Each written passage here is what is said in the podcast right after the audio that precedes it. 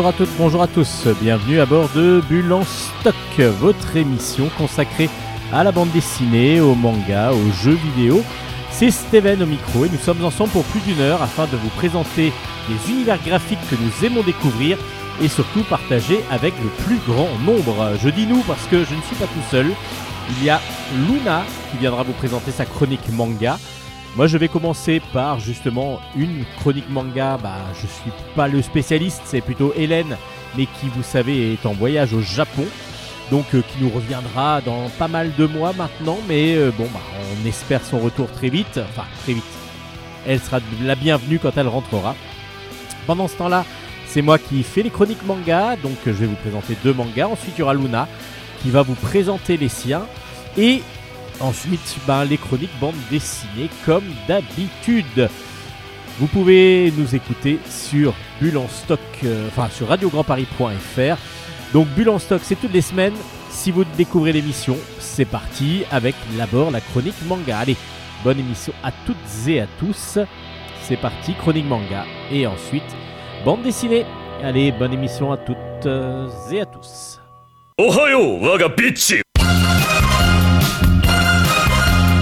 Manga. On va commencer par un manhwa, un, donc un manga coréen euh, qui est d'abord paru sur, euh, les plateformes de Webtoon, euh, Tapitoon en France. Pour petit rappel, un Webtoon, c'est un manga ou un manhwa en format numérique que l'on va suivre chapitre par chapitre sur une plateforme dédiée grâce à son téléphone portable par exemple ou sa tablette. Celui-là s'appelle Donjon Reset, euh, le tome 1 est sorti, c'est de Hand Studio au scénario, de Doll au dessin, euh, donc des Coréens du Sud, et c'est aux éditions euh, Delcourt, mais c'est K-Books. K-Books, c'est diffusé par Delcourt, mais c'est une collection de manhwa, euh, donc adaptés, de, des webtoons adaptés en livre. Et c'est tout en couleur, c'est dans un format de lecture euh, européen, donc de, droite, de gauche à droite, pardon.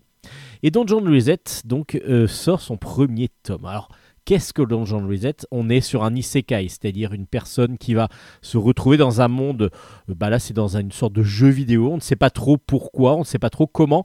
En tout cas, beaucoup de personnes se retrouvent dans un donjon, un donjon de game. Et donc ils se retrouvent à une dizaine, une quinzaine, à devoir survivre dans ce, ce jeu vidéo euh, pour pouvoir euh, essayer de sortir de cette, euh, irréalité, on va dire, de, ce, de cette réalité virtuelle, parce qu'ils ont été happés du monde réel vers, euh, vers, ce jeu vidéo. Donc ils vont se retrouver à une quinzaine et nous on va suivre en particulier Daewon. Daewon, lui, va être très mauvais au jeu et il va tout de suite tomber dans un des premiers pièges du jeu. Le groupe va continuer sans lui et normalement lui il est tombé dans un piège, donc une sorte de, creux, enfin de, de trou dans lequel il y a des pics et il arrive pourtant à survivre. Et la particularité du jeu, c'est que toutes les 10 minutes, il y a euh, donc une régénération, une régé- régénération, donc une remise à zéro du jeu pour pouvoir accueillir un nouveau groupe de joueurs. Alors on sait, c'est pas, pas des joueurs, c'est de, victimes, on va dire. hein. Mais on ne sait pas pourquoi il y a ce jeu-là. Et qui, à qui ça suffit, évidemment, à qui, qui, est intéressé par ça. Donc on- j'espère qu'on va le comprendre très rapidement. Euh, et là, Daewon là, va lui réussir à être euh, se sauvegarder à part que il va se retrouver dans ce trou Euh, il va survivre et il va avoir des compétences parce que le jeu donne des compétences à chacun. Lui il va avoir des compétences très très faibles. Des compétences la première c'est assainir euh, bah, l'eau par exemple. Donc quel intérêt quand on doit se défendre contre des gros monstres euh, et qu'on n'a aucun pouvoir de, combattant? Et euh, du coup il va se retrouver donc bloqué dans ce trou. Il va y avoir le reset du jeu et il va devoir essayer de trouver une solution pour s'en échapper. Normalement, reset du jeu, il devrait mourir, donc il aurait dû déjà être mort, il aurait dû être carrément annihilé du jeu. Et là, c'est pas du tout le cas. Alors, le maître du jeu, qui est un petit lapin euh, qui ressemble un petit peu à, on va dire, le lapin pressé de, de, Alice au Pays des Merveilles, euh, lui, lui va commencer à s'énerver, mais grave, parce que lui, pour lui, il y a eu un gros bug. C'est pas normal que Daewon soit toujours là. Et Daewoon, oui, lui, qu'est-ce qu'il va faire? Bah, Il va essayer de s'échapper. Il va essayer de trouver des solutions pour survivre déjà au départ. Et petit à petit, il va avoir des, il va trouver des solutions avec ses petites compétences. Au départ, il peut réussir. Alors, il va commencer à creuser la terre, par exemple. Et donc, à un moment donné, bah, il va avoir une compétence qui va se débloquer, c'est pouvoir mettre, faire des plus gros tas de terre plus rapidement en tout cas. Et donc bah, petit à petit, il va comme ça essayer de faire évoluer son, ses compétences. C'est, on est dans un, dans un RPG, mais lui évidemment il est en réel, enfin en réel dans le jeu, et il va devoir donc survivre, réussir à manger. Bah, là, il va essayer d'attirer des animaux. Bon, je vais pas tout vous dire, hein, évidemment. Et petit à petit, il va commencer à se faire une petite vie, même tranquille, dans le jeu.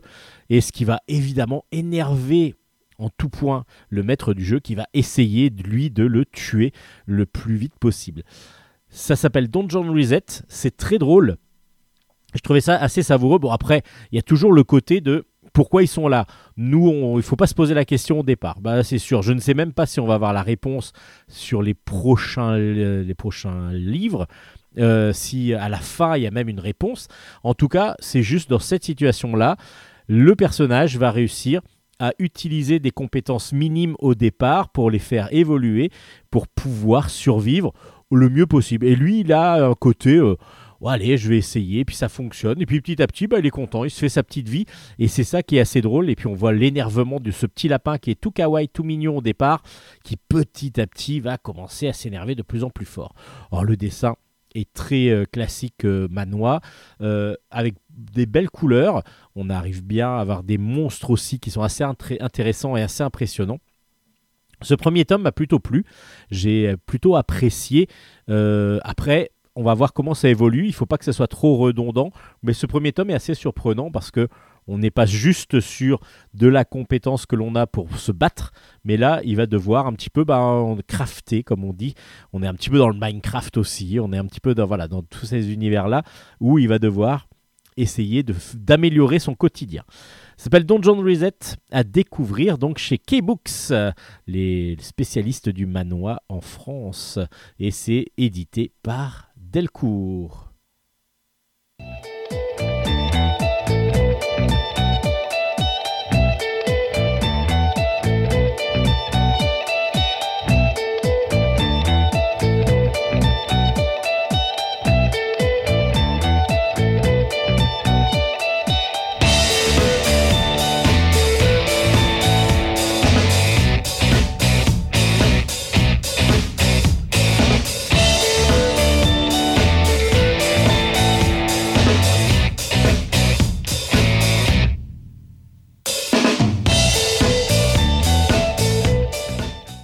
Le deuxième ouvrage que je vais vous présenter aujourd'hui, ça s'appelle The Far East Incident. Le tome 1 est sorti. C'est de Aguri Oue et c'est aux éditions Vega. Et c'est édité par Dupuis, parce que Vega, c'est la collection manga de chez Dupuis. Alors, de quoi nous parle ce Far East Incident? Euh, On est en 1945. Euh, donc la guerre vient de finir. on est à Tokyo. Et il y a euh, des Américains donc, qui ont envahi euh, le, Japon, vous le savez, et qui, il va y avoir un groupe qui va être chargé de tuer euh, des, armes humaines. C'est-à-dire que il y a les forces alliées vont devoir annihiler ces armes qui ont été créées pendant la Deuxième Guerre mondiale par un groupe de scientifiques japonais afin de pouvoir lutter, de faire une sorte d'humain euh, mais euh, tueur, afin de pouvoir lutter contre les envahisseurs. Euh, on se retrouve donc avec l'unité 731, ce sont donc des variants des hommes, des humains qui ont été transformés afin de pouvoir résister aux, balles, aux éclats de, grenades, en tout cas d'être très forts physiquement et qui ont donc la possibilité d'aller beaucoup plus au front, d'aller pouvoir tuer les gens beaucoup plus facilement. Et à la fin de la guerre, du coup, il va falloir trouver euh, tous ces variants pour pouvoir les annihiler. en tout cas, c'est ce que veut le, commandement suprême euh, américain. Euh, et on va se retrouver avec un groupuscule qui va eux devoir tuer ces variants mais dont fait partie une jeune petite fille, une petite fille euh, qui, euh, elle, est, enfin une petite fille, ouais, elle a 8, euh, entre 8 et 10 ans, enfin c'est comme ça en tout cas que- qu'elle est représentée, et qui a la possibilité, elle, enfin elle, elle est une variante. Donc elle a décidé, vu qu'on l'a recueillie, elle a décidé d'aider les Américains, donc à tuer les autres variants. Et dans ce conflit va se retrouver un, un rapatrié, c'est-à-dire un soldat, euh, un soldat, euh, un soldat japonais qui va se retrouver en plein milieu de cette bataille entre les variants et puis les Américains, et puis il va pas trop savoir quoi faire, et il va, euh, en fin de compte, porter secours à cette petite fille en pensant qu'elle est, euh, qu'elle est vraiment euh, en danger, et en faisant ça, il va lui aussi euh, arriver à, dans, dans ce groupe qui va euh, devoir tuer les variants et il va devoir se mettre en place dans ce groupe-là. Donc c'est grâce à lui que l'on va découvrir un petit peu comment est constitué le groupe, qu'est-ce qu'ils font exactement, pourquoi ils le font et qui le dirige. Et euh, évidemment, les, les variants, l'unité 731 des variants va essayer, euh, eux, d'annihiler ce groupe qui est chargé de les tuer. C'est une mise en place qui est assez intéressante. On a évidemment bah, toujours l'androïde qu'on essaye de, tuer, le vampire qu'on essaye de tuer. On est toujours sur cette dualité.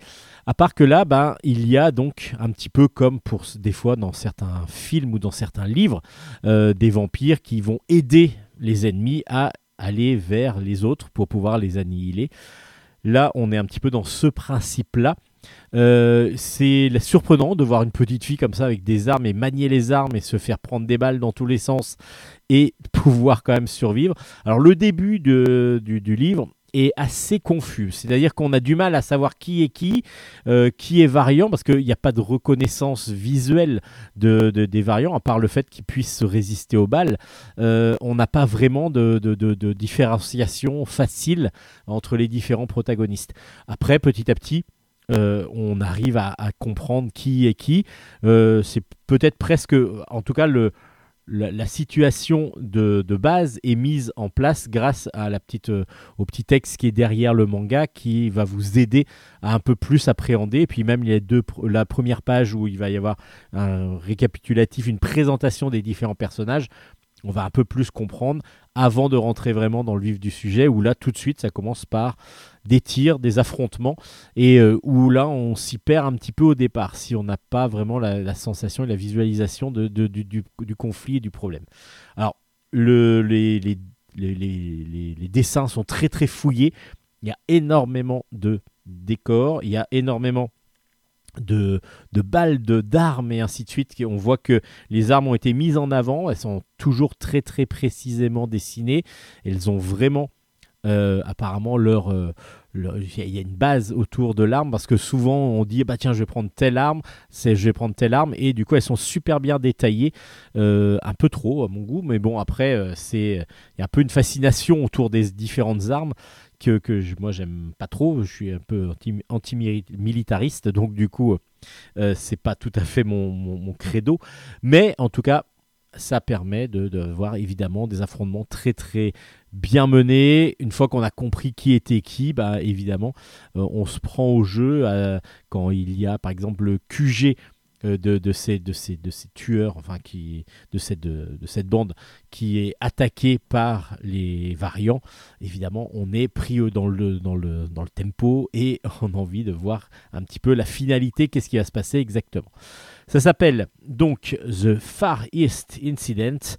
C'est aux éditions Vega Dupuis. Le premier tome euh, laisse pré- présager d'une très très bonne série. Je ne sais pas si ça va être long ou pas. En tout cas, moi j'ai beaucoup apprécié ce premier tome qui est assez original, un peu violent, voire très violent euh, avec les armes en particulier, mais à découvrir parce que quand je dis avec les armes, parce qu'évidemment les variants pour pouvoir les tuer vraiment, il leur faut des rafales et des rafales de. Il faut vraiment presque les découper en deux avec les, avec les balles pour pouvoir en venir à bout. C'est pour ça que du coup l'affrontement est toujours assez violent et nécessite beaucoup beaucoup de munitions. Donc ça s'appelle The Far East Incident. Le premier tome est sorti aux éditions Vega Dupuis. Allez, on laisse maintenant la parole à Luna qui vient nous présenter son manga.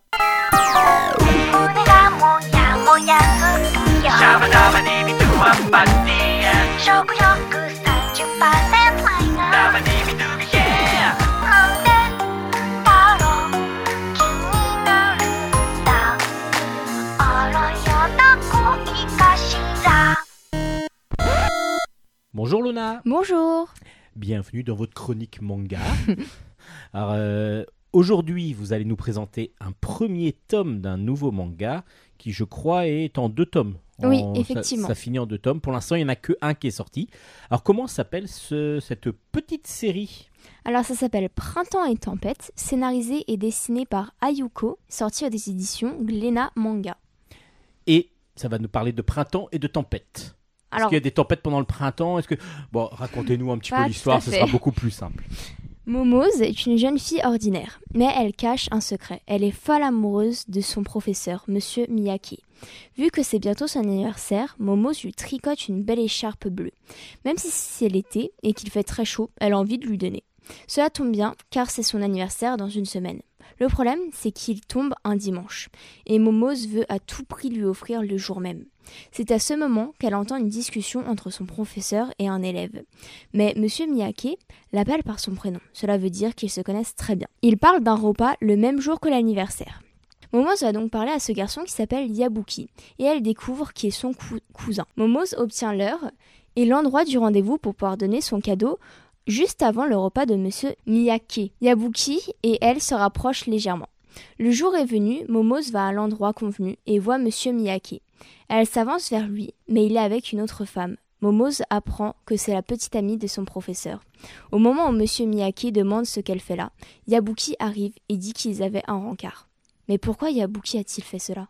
Ah ah Pourquoi? On ne le sait pas encore dans le premier tome. Alors si, on le sait, mais euh, après, ça, c'est c'est une part de spoil, donc euh, Ah bah, et du coup, c'est plus intéressant spoiler. de garder la et du coup, surprise. est-ce que du coup c'est intéressant ce premier tome? Est-ce que vous avez envie de lire la suite? Bah, j'ai trouvé ce manga vraiment très bien car cette fois c'est pas une romance déplacée entre un professeur et un élève et en plus de cela la série n'est que en deux tomes du coup on l'a dit ce qui est assez rare pour une romance. Le style de dessin est vraiment sublime, bien épuré et avec beaucoup de contrastes. Et donc du coup, hâte de lire la suite, j'imagine. Oui, Donc on ne sait pas encore quand ça va sortir, mais bon, le premier tome est sorti. Ça s'appelle Printemps et Tempête, scénarisé et dessiné par Ayuko, sorti aux éditions Glénat Manga. Merci beaucoup, Luna. Merci à vous. On se retrouve la semaine prochaine À la semaine prochaine. On retrouvera Luna la semaine prochaine pour de nouvelles chroniques.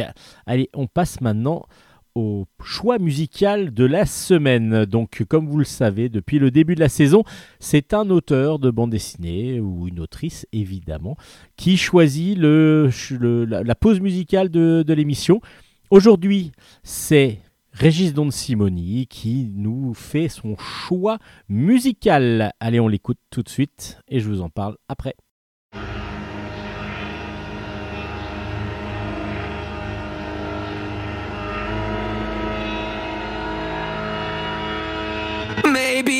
Just be fucked up forever. Should have figured myself out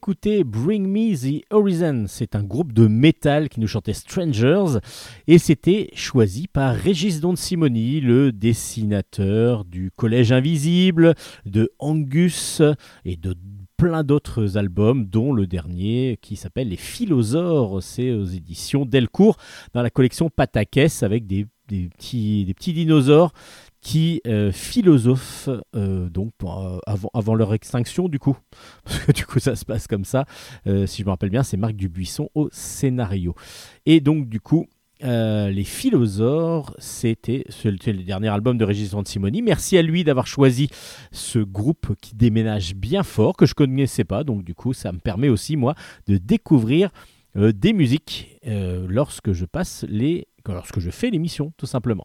Merci Régis d'avoir accepté de choisir la musique de l'émission. Allez, on passe maintenant aux chroniques bande dessinée. Chronique bande dessinée. On commence ces chroniques BD avec euh, la fin d'un triptyque. Euh, on a- J'avais adoré et je voulais présenter les deux premiers tomes. On a même eu l'interview d'Olivier Martin, le dessinateur, pour, la deuxième, pour le deuxième tome. Ça s'appelle La guerre invisible. Le tome 3 est sorti. C'est de Franck Giroux et Laurent Galandon au scénario, des dessins d'Olivier Martin. Et c'est aux éditions Rue de Sèvres. Et donc, ce troisième tome boucle la série d'espionnage. Alors, quand je dis deux scénaristes, c'était un scénario de Franck Giroux au départ, qui avait fait le premier tome. Il est décédé pendant la, pendant la conception de ce premier tome. Et du coup Laurent Galandon avait promis de continuer de finaliser donc de finir la série. Euh, et c'est ce qui a été fait. Donc le troisième tome est euh, donc euh, scénarisé par Laurent Galandon à partir des, traces et des écrits que lui avait donné son ami Franck Giroux. Et donc Olivier Martin, lui, a fait les trois albums. Alors de quoi parle la guerre, la guerre invisible?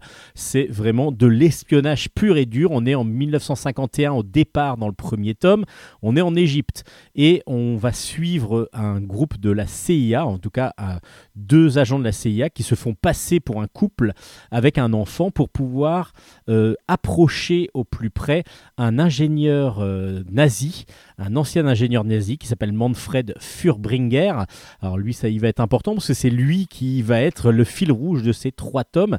Et euh, du coup, dans le premier tome, ils vont essayer de prendre contact avec lui pour le ramener aux États-Unis afin d'utiliser ses compétences scientifiques, parce que c'est lui qui a mis au point les fusées V2 euh, pour les nazis. Et du coup, euh, la CIA et les Américains voudraient évidemment que ce grand scientifique euh, qui a œuvré pour les nazis pendant la Deuxième Guerre mondiale soit un petit peu réhabilité en étant, euh, bah, devenant euh, un allié et donc en, en donnant ses compétences pour les États-Unis. Donc là, c'était le tome 1 qui s'appelait L'Agence. Le tome 2 qui lui s'appelle Le Comité. On se retrouve donc là aux États-Unis, mais les Russes ont réussi à mettre la main sur ce fameux scientifique. Mais comme leur technologie n'est pas assez avancée par rapport aux Américains, ils vont devoir récupérer des informations auprès des Américains et ils vont faire un pari assez fou. Ils vont relâcher le scientifique qui va donc devenir une sorte de taupe pour les Russes dans les, dans, les bras des Américains. Donc ça, c'était dans le deuxième tome, donc une grosse série d'espionnage qui met en scène beaucoup de personnages et beaucoup euh, d'unités d'espionnage. Et dans le tome 3, qui s'appelle l'Institut, j'ai oublié de vous le dire tout à l'heure, euh, on va se retrouver donc tout nou- toujours avec ce conflit entre différentes parties, entre la CIA, le, le KGB, et puis euh, là, il va y avoir un troisième groupe qui va, euh, lui, arriver aussi, un troisième groupe d'espions. Manfred Frumbinger va être envoyé vers l'Argentine contre son gré par un groupe normalement qu'il pense être des Russes, mais en fin de compte, ce ne sont pas des Russes, c'est un nouveau groupe, comme je disais, d'espions, le Mossad, qui arrive dans le jeu. Donc c'est le jeu du chat et la souris euh, dans toute cette, euh, dans toute cette, euh, trilogie, parce que du coup, c'est vraiment sur tous les trois albums, on va avoir les différents groupes, comment ils vont travailler, etc. C'est super bien fait. Il faut lire les trois, parce que du coup, si vous en lis- si vous n'en lisez qu'un, vous allez rien comprendre. Mais vraiment, vous avez ce fil rouge, parce qu'on ne pense pas au départ que le fil rouge ce soit vraiment euh, les, le, le- le- le scientifique. Mais pourtant, c'est vraiment lui, parce que on, s'attache dès le premier tome à les hauts espions, qui on va pas obligatoirement retrouver tous euh, sur la suite. Donc, du coup, euh, c'est vraiment le fil rouge, ça va être ce, scientifique. C'est vraiment excellemment écrit, c'est absolument génial à lire, c'est bien prenant, euh, c'est stressant, c'est vraiment plein de surprises. Et puis le dessin réaliste, semi-réaliste, mais semi-réaliste qui pousse vraiment vers le réalisme et toujours aussi élégant, toujours aussi euh, somptueux, euh, vraiment une, facilité de lecture qui en laisse pantois, c'est-à-dire que aussi bien scénaristiquement que euh, graphiquement, bah, c'est facile à lire, c'est quand même conseillé aux adultes, aux ados adultes, mais en tout cas, vous allez prendre un grand, grand, grand plaisir à suivre cette guerre des espions qui s'appelle la guerre invisible. C'est donc les trois, tomes sont donc sortis aux éditions Rue de Sèvres et c'est une des dernières publications de Franck Giroud, donc à lire absolument pour pouvoir se délecter une dernière fois de son talent d'écrivain et donc de d'auteur de BD. Ça s'appelle donc La guerre invisible aux éditions Rue de Sèvres. C'était une grosse recommandation depuis le début de Bulle en stock. Et ce troisième tome ben, conclut avec brio euh, cette série. On continue avec le jour où j'ai rencontré Ben Laden. La suite et la fin d'une aventure euh, assez extraordinaire, une aventure vraie. Euh, le deuxième tome s'appelle Détenu 161 et 325 à Guantanamo. C'est de Jérémy Dress et c'est aux éditions Delcourt. Jérémy Dress relate donc dans ces deux albums, parce que là c'est le tome 2 qui finalise la, série, euh, l'histoire de Mourad et Nizar, Nizar Sassi et Mourad Benchalali, qui sont partis en Afghanistan en 2001 et qui se retrouvent dans un camp d'entraînement d'Al-Qaïda. Ils vont y rencontrer Ben Laden, c'est pour ça que ça, ça s'appelle le jour où j'ai rencontré Ben Laden. Et puis ensuite, il y a les attentats du 11 septembre qui vont donc contrarier un petit peu les plans qu'ils avaient, qui n'étaient pas obligatoirement des plans euh, de, de- terrorisme au départ, en tout cas c'est ce qui est expliqué. Et là, du coup, bah, ils vont devoir fuir, fuir les Américains qui, évidemment, après le 11 septembre, arrivent dans cette zone, en Afghanistan, pour pouvoir euh, tuer et chasser le maximum de terroristes. Et donc, du coup, il, euh, dans le deuxième tome, après avoir fui les attaques américaines euh, sur l'Afghanistan, ils se retrouvent détenus quand même. Ils n'ont pas été tués, mais se, se retrouvent détenus à Guantanamo. Et donc, là, ils vont présenter l'horreur de tout ce qui est cette incarcération, euh, tous les sévices qu'ils ont pu subir. Et puis, les autorités françaises qui vont se mobiliser, c'est leur seul espoir pour pouvoir survivre.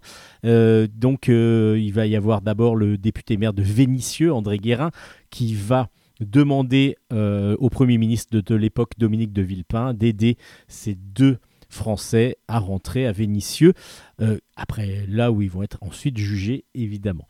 Le jour où j'ai rencontré Ben Laden, donc, raconte euh, de façon très précise tout ce qu'ils ont vécu, avec un dessin assez rond qui montre quelque chose, enfin des personnages qui, sont, qui ont l'air assez marrants. Et en fin de compte, on a le côté dualité, le côté contraste euh, du dessin par rapport au propos qui évidemment est complètement euh, inverse au, dessin. Et du coup, ça fait un, une bonne, euh, un bon album qui nous permet de découvrir évidemment tout, ce qui, tout ce qui a pu se passer. On va aussi découvrir pourquoi ils sont allés là-bas et bah, petit à petit voir comment Guantanamo était, comment ils étaient traités, comment étaient traités les prisonniers dans ce camp. Donc ça s'appelle Le jour où j'ai rencontré Ben Laden. Le tome 2 s'appelle Détenu 161 et 325 à Guantanamo. C'est aux éditions Delcourt. Et pour rester dans un côté politique, je vais vous parler aussi de l'intérieur. Deux femmes, un quinquennat, un bébé. C'est de Dorothée Adam-Mazar au scénario et Francis Buchet au dessin. C'est aux éditions Delcourt dans la collection Mirage.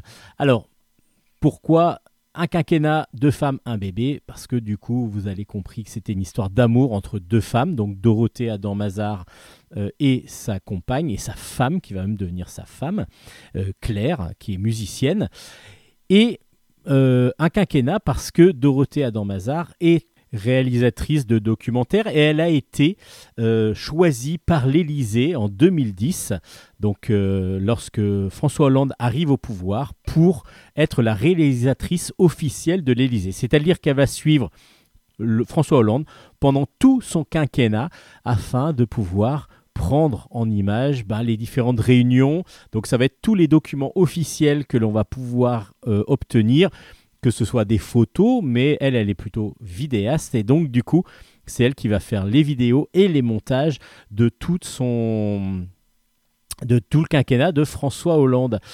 Donc on va avoir de l'intérieur évidemment comment euh, elle va travailler, tout ce qui va pouvoir se passer, tous les pays qu'elle va voir. Alors on les voit assez rapidement, mais c'est vrai que elle va dans toutes les conférences, dans tous les congrès, en France évidemment, mais aussi à l'étranger. Donc va faire le tour du monde dans l'avion présidentiel grâce à ce travail.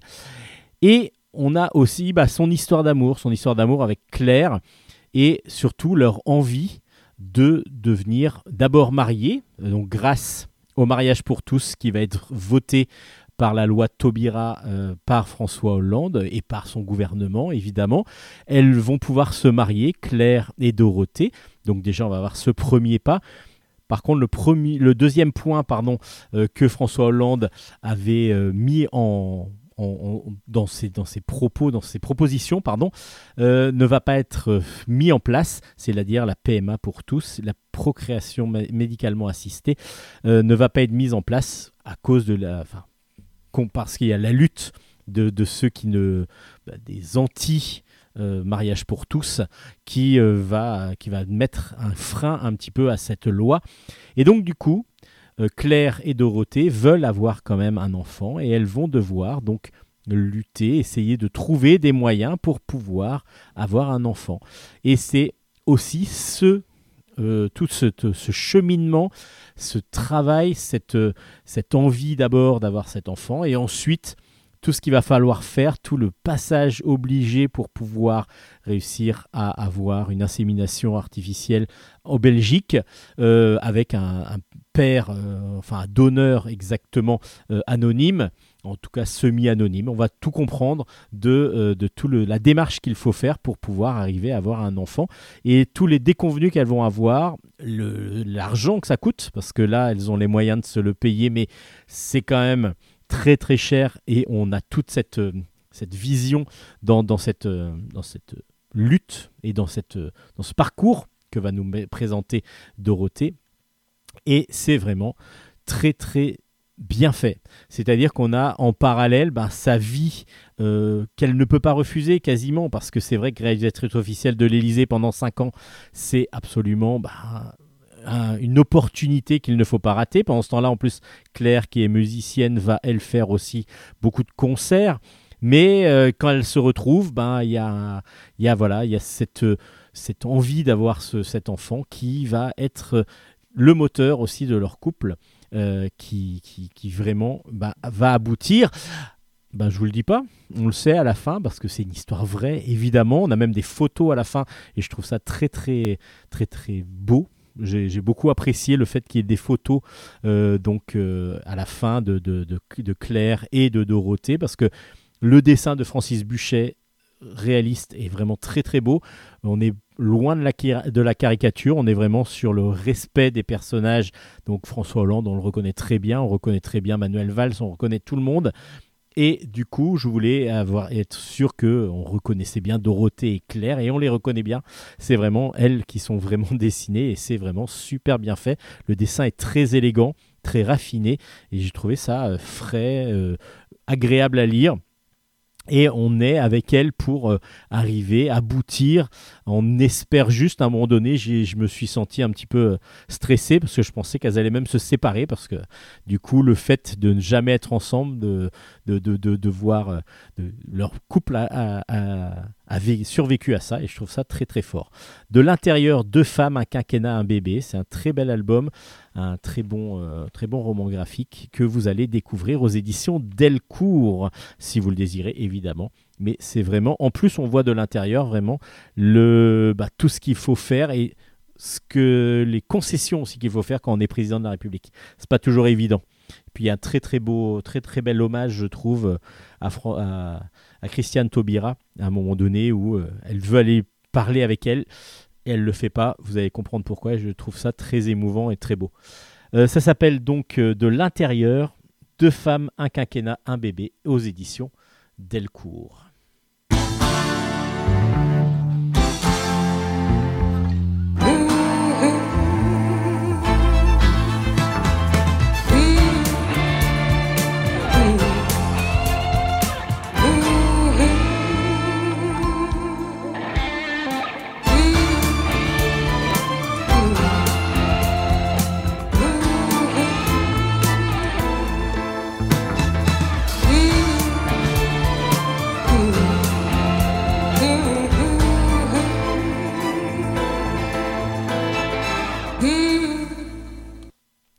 Il y a une collection dont je, vous ai déjà parlé aux éditions Delcourt qui s'appelle Coup de tête. Coup de tête, c'est des histoires vraies, enfin qui sont passées dans le monde, euh, mais dans le monde du sport. Et à chaque fois, c'est tourné autour du sport. Et je trouve que ce sont soit des présentations de personnages, soit des anecdotes, des matchs. Il y avait eu un match de, de rugby en particulier euh, pendant l'IRA. Il y avait eu, euh, là, la dernière fois, c'était Tony Estanguet qu'on présentait. Et on attend le deuxième tome avec impatience. Et là, c'est Jim Thorpe, euh, la légende amérindienne du football américain. Alors, je ne connaissais pas du tout. Et du coup, bah, c'est absolument excellent. C'est à découvrir, et c'est ce que j'aime moi aussi dans la bande dessinée, c'est qu'on peut découvrir plein de choses que l'on ne connaissait pas ou dont on avait entendu parler, mais sans plus. Là, Kevin Le Catelinet et Georges Chapelle, donc Kevin Le Catelinet au scénario et Georges Chapelle au dessin, nous présentent donc Jim Thorpe. Comme je vous ai dit, c'était aux éditions Delcourt, dans la collection Coup de tête. Alors, qui c'est ce Jim Thorpe? On est au début du XXe siècle, en 1904 exactement, et on suit Jim, Jim qui justement doit partir de son de sa première nation, euh, donc euh, qui s'appelle Soke Fox, pour un collège qui s'appelle Carlisle.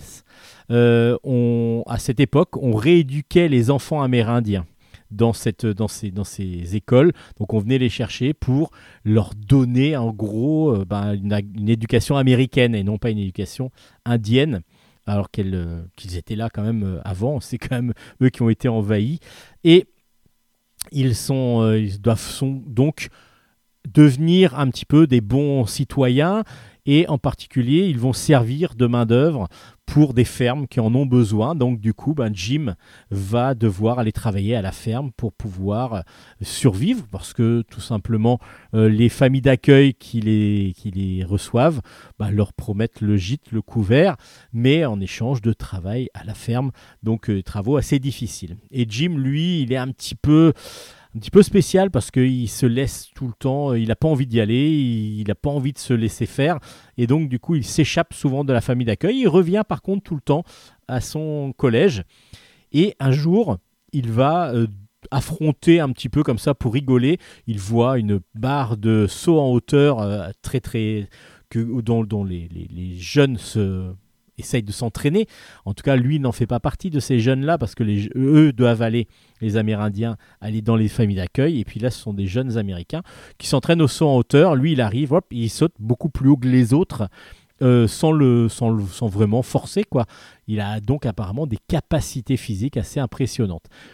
C'est ce que va remarquer Pop Warner. Pop Warner, c'est celui qui va donc le recueillir et qui va le pousser à devenir euh, un athlète. Alors un athlète de tout, ce qui était assez impressionnant, c'est que Jim Thorpe, lui, a toujours été fasciné par le football américain, ce que les Amérindiens n'avaient pas le droit de faire. Donc du coup, euh, lorsqu'il voit un match, de, un match en tout cas, sans le vouloir, euh, il arrive devant un terrain et il le trouve assez impressionnant comme, comme sport.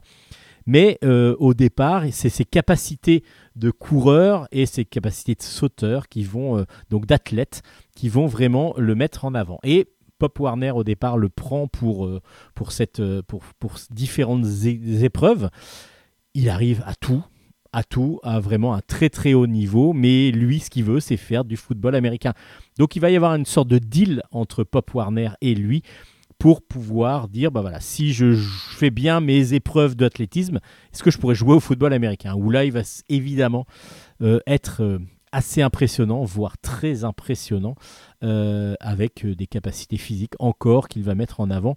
Capacité de rapidité il est grand en plus mais il arrive aussi à, à se débrouiller pour éviter beaucoup les autres ce qui est pas mal pour pas se faire plaquer lorsqu'on joue au football américain et puis on va suivre ensuite son évolution, lui assez espiègle, assez rigolo, et du coup tout l'album comme ça a une fraîcheur où on présente ce personnage qui est drôle, qui est sympa, euh, que l'on a juste envie de, suivre. Et du coup, ben, il y a tout un reportage à la fin sur l'album pour voir les photos, justement, pareil que, que l'album précédent, pour vérifier que, que le dessinateur est bon, et il est très très bon avec un dessin semi-réaliste qui est parfait encore et qui est euh, très très dynamique. Évidemment, pour tout ce qui est scène de sport, il faut qu'il y ait du dynamisme et là, il y en a beaucoup. Regardez juste la couverture, de toute façon, on voit bien, on voit bien repousser quelqu'un et on le sent que ce- le fait de repousser, c'est assez physique. On le sent juste sur la couverture. Et c'est vrai que Georges Chapelle est très très bon dans, euh, cet album. Euh, et du coup, bah, on découvre ce personnage emblématique apparemment de- du, du football américain. Évidemment, on le connaît moins, mais ça nous permet, grâce à cet album, de découvrir Jim Thorpe. Donc à vous de le découvrir. Moi j'ai adoré cet album, comme j'adore euh, la plupart du temps la collection de coups de tête. Donc du coup, je suis peut-être pas dans mon parti, mais en même temps, c'est vrai que pour l'instant, tout ce que je trouve qu'à chaque fois l'idée est originale et on, part sur des les différentes différents sujets comme les suffragettes par exemple, le jujitsu suffragette euh, qui faisait du jujitsu. Moi j'ai trouvé ça assez bon.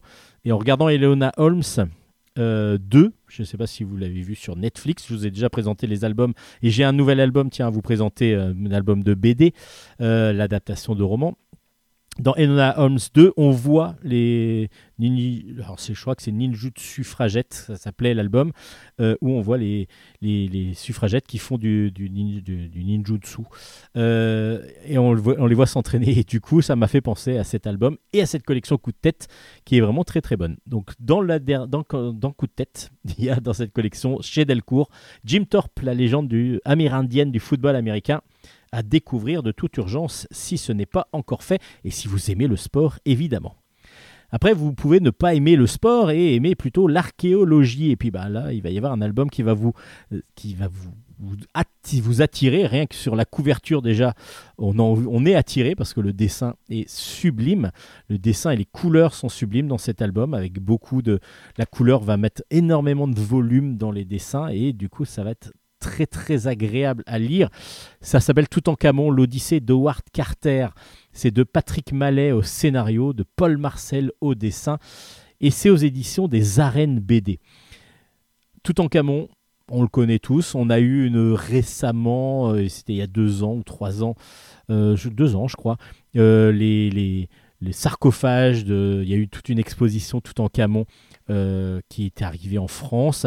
Une des, la dernière fois sans doute que ça sortait d'Égypte. Et évidemment, Toutankhamon est emblématique de la découverte archéologique. Euh, là, on est en 1922 du début du XXe siècle. C'est la dernière grosse, grosse découverte. Euh, et on va découvrir comment Howard Carter a pu mettre en évidence ce tombeau. Et puis surtout qu'on va comprendre qu'il a failli ne pas réussir. Parce que il fallait trouver un mécène pour pouvoir payer ses différentes aventures. Euh, ça marchait pas, il ne trouvait pas ce qu'il voulait. Euh, on avait l'impression que tout avait déjà été découvert, tout avait même été déjà pillé. Et au dernier moment, bah, il y a le mécène qui dit bah, allez, une dernière fouille, une dernière tentative, et puis après on arrête. J'ai plus d'argent, j'arrête. Et là, ils vont découvrir, donc, dans la vallée des rois, cette fameuse, euh, ce fameuse euh, tombeau de Toutankhamon. Donc euh, c'est Lord Carnavon, Carnarvon von, pardon, qui euh, va réussir, enfin qui, qui a payé, et c'est donc, donc Howard Carter qui va découvrir. Et ensuite, on va découvrir que ça va, enfin, on va comprendre que suivant celui qui dirige les, affaires culturelles, dirons-nous, égyptiennes et euh, anglaises, parce que c'était anglais évidemment à l'époque euh, qui, avait mis la main mise un petit peu sur toutes ces fouilles archéologiques, ben, les, les, les, les fouilles ne vont pas arriver aux mêmes, aux mêmes personnes, voire même la partie, euh, la partie des fouilles, parce que évidemment on a le droit de fouiller à certains endroits, mais il faut avoir une autorisation, une sorte de permis de fouille. Et lorsque euh, le, mécène donc de Howard Carter va mourir, c'est sa femme qui va reprendre le flambeau. Il y a la découverte du tombeau de Toutankhamon. Et ensuite, ben, elle va perdre les droits de fouille de, cette, de cet endroit pour évidemment euh, ben, contrer toute, toute cette découverte.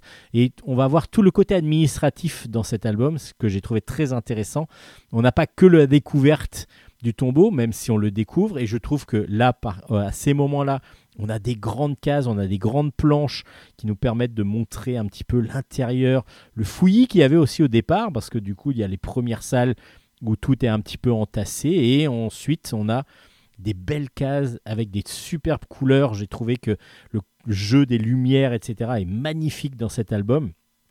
Donc l'album en lui-même est magnifique. Et puis j'ai trouvé très intéressant le côté euh, bah, spéculatif d'un côté, le côté euh, euh, administratif aussi de l'autre, où on va mettre des bâtons dans les roues pour essayer de récupérer au maximum le, pouvoir pour pouvoir évidemment avoir la, toute jouissance de, de ce- de cette découverte. Voilà, c'est ce que Howard Carter a lui essayé en tant que juste égyptologue et puis et archéologue. Lui, il veut juste la, puissance de la découverte et ce qu'il veut vraiment mettre en avant tout ce qu'il a pu découvrir. C'est pas obligatoirement euh, se mettre en avant, mais vraiment aller plus loin dans ses recherches. C'est vraiment très bien fait parce que justement ce côté administratif euh, rentre en jeu et on n'est pas juste sur la découverte pure, mais sur plein d'autres choses, plein d'autres, euh, plein d'autres visions, une autre vision encore du, phénomène Toutankhamon. Toutankhamon, l'Odyssée de Howard Carter, superbement bien dessiné en plus. Donc ne goûtez, ne boudez pas votre plaisir. J'allais dire ne goûtez pas votre plaisir, ne boudez pas votre plaisir. C'est aux arènes BD, l'Odyssée de Howard Carter de Toutankhamon, euh, à la découverte de Toutankhamon, de Paul Marcel au dessin et de Patrick Mallet au scénario. Alors il y a une chose aussi aux éditions Delcourt, je vous ai parlé tout à l'heure de Coup de tête, une collection. Là c'est Octopus. Alors Octopus, je ne sais pas si vous connaissez, mais ça va nous présenter un sujet très précis et on va euh, essayer de le décortiquer, essayer de nous le faire comprendre. On va essayer de nous, dire, bah voilà, vous êtes un peu nul, vous comprenez pas, mais voilà, je vais vous expliquer assez facilement.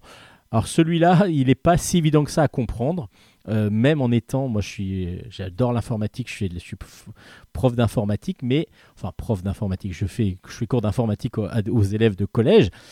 La grande aventure du Bitcoin et de la blockchain, euh, c'est de Olivier Bossard au scénario, Maud Rivière au dessin. Et c'est donc aux éditions, Octo- euh, aux éditions Delcourt, dans la collection Octopus. Ce sont donc des ouvrages, des romans graphiques qui à chaque fois nous présentent un sujet bien précis, scientifique, technologique. Et là, donc le Bitcoin, évidemment, on en entend tous parler. Euh, comment ça a été créé, qu'est-ce que c'est exactement, comment on peut en avoir, comment on peut en, euh, en acheter, est-ce qu'on peut les fabriquer, parce qu'on dit qu'on va miner du Bitcoin, comment ça fonctionne? Et là, on va rentrer dans beaucoup de choses.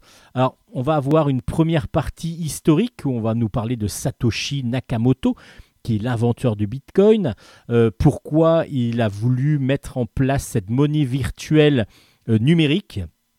C'était justement pour euh, ne pas de avoir que les banques n'aient pas accès à tout ça et qu'il puisse y avoir un échange donc entre les différents du peer-to-peer comme on appelle ça, donc de pair à pair, c'est-à-dire de d'humain à humain sans passer obligatoirement par une banque, mais en étant en ayant un contrôle dessus et pourquoi il y a un certain nombre de bitcoins qui vont pouvoir être mis en place euh, jusqu'en 2040, si je me rappelle bien, en- dans, mes souvenirs de, lecture.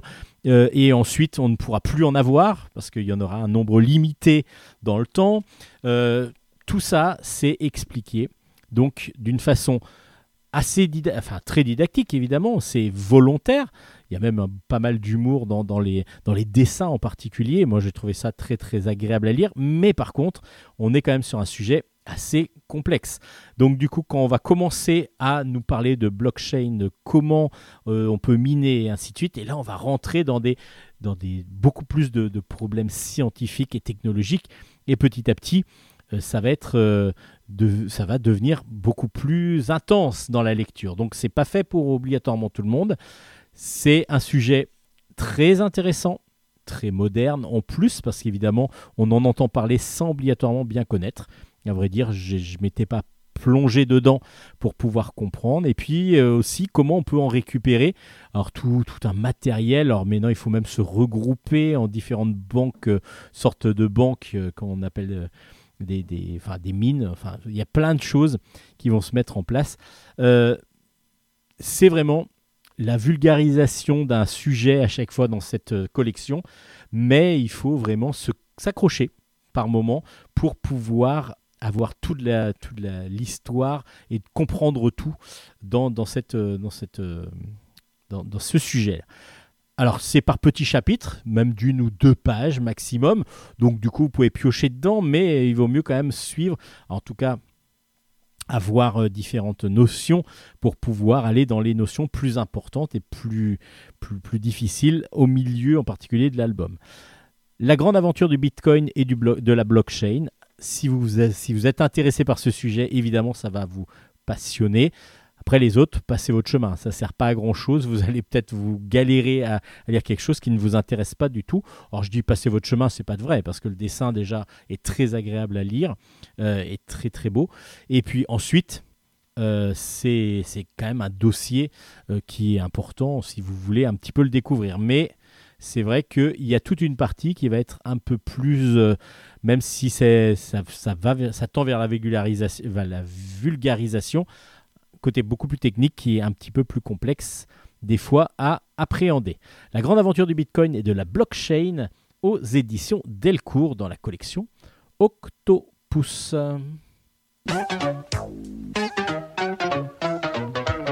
là qui va là?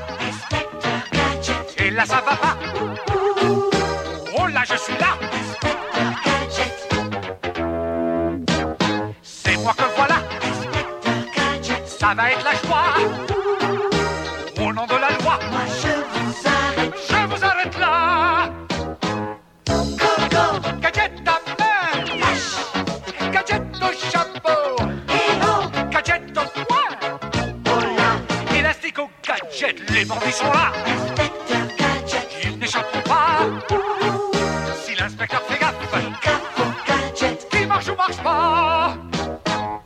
On va continuer maintenant avec de la science-fiction. Tout d'abord, les futurs de Louis Zixing. Liu Sixing, pardon. Le tome 6 est sorti, ça s'appelle Proie et Prédateur. C'est du Jean-David Morvan au scénario et à l'adaptation et de Young Willin au, dessin. Et c'est aux éditions Delcourt, dans la collection Néopolis. Alors, je vous ai déjà parlé de Liu Sixing, je vous ai déjà présenté les cinq premiers tomes. Bah le sixième, Proie et Prédateur, est vraiment aussi très bon.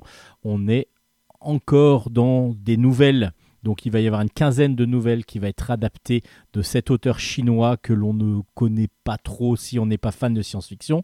Je pense que les fans de science-fiction le connaissent depuis longtemps. Et là, euh, 15 adaptations en 15, de 15 nouvelles, donc complètement différentes, et c'est là qu'on voit qu'il a une vision complètement différente de la science-fiction traditionnelle, va-t-on dire un petit peu.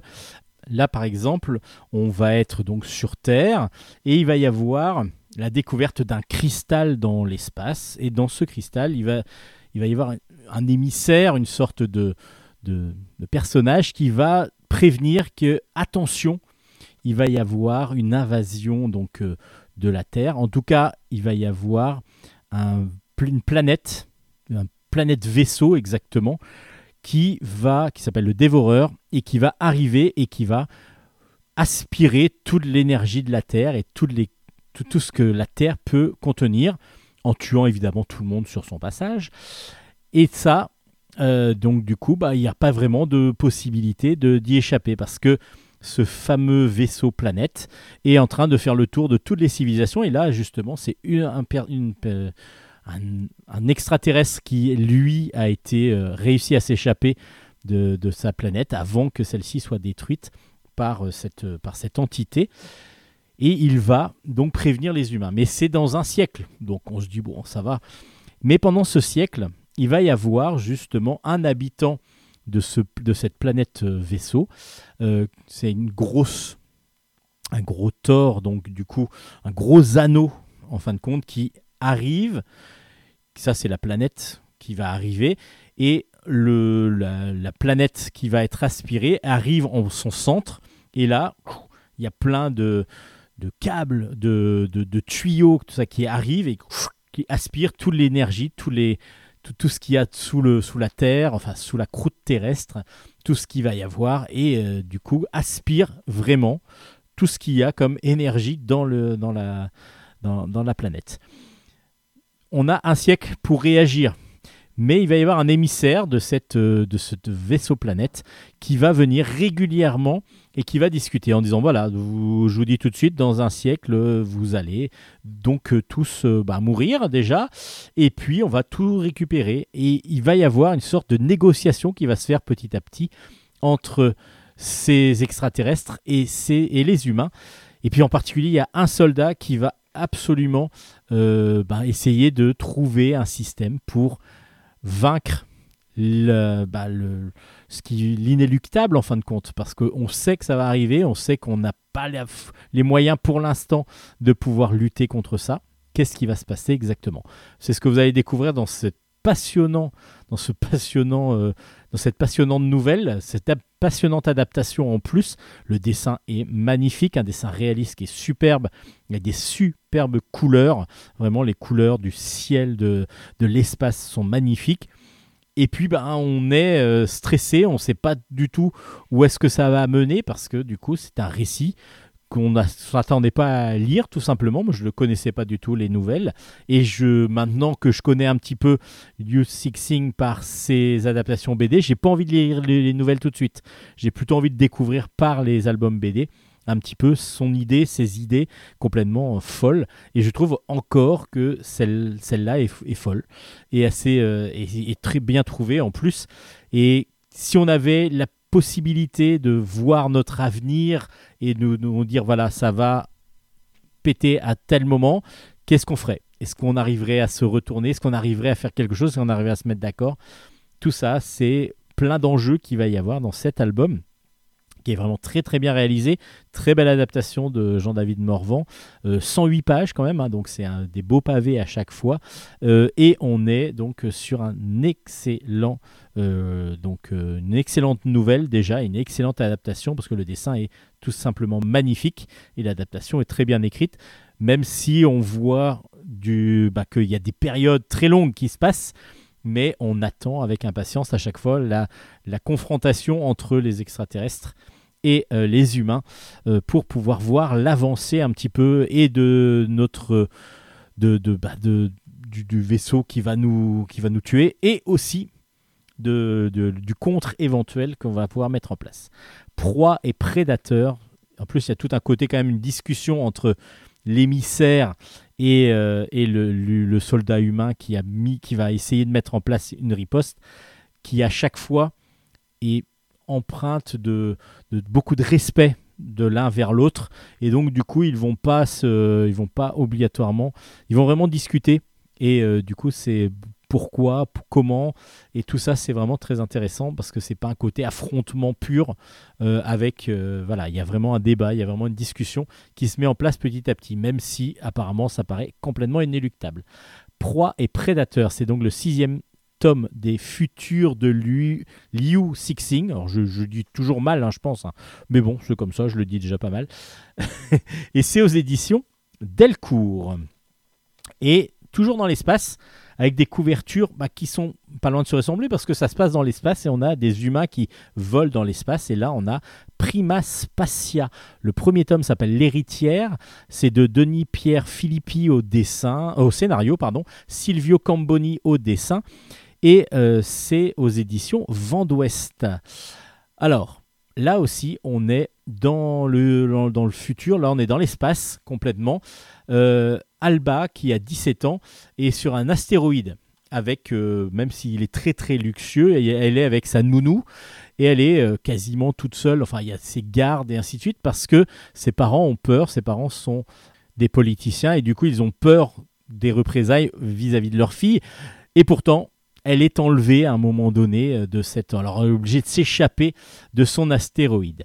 Et elle va être secourue par un vaisseau qui s'appelle La Flèche et qui, a comme, équipage des chasseurs en fin de compte.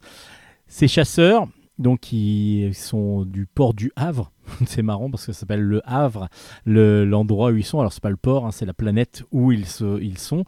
Euh, ils sont chargés, grâce à ce navire, d'aller essayer de chasser des créatures cosmiques, des créatures qui se trouvent dans l'espace. Alors il y a différentes catégories de créatures, plus ou moins dures à appréhender, et c'est la monnaie, c'est vraiment euh, ce qu'ils vont pouvoir vendre euh, dans cette, euh, au, Havre pour pouvoir gagner de l'argent.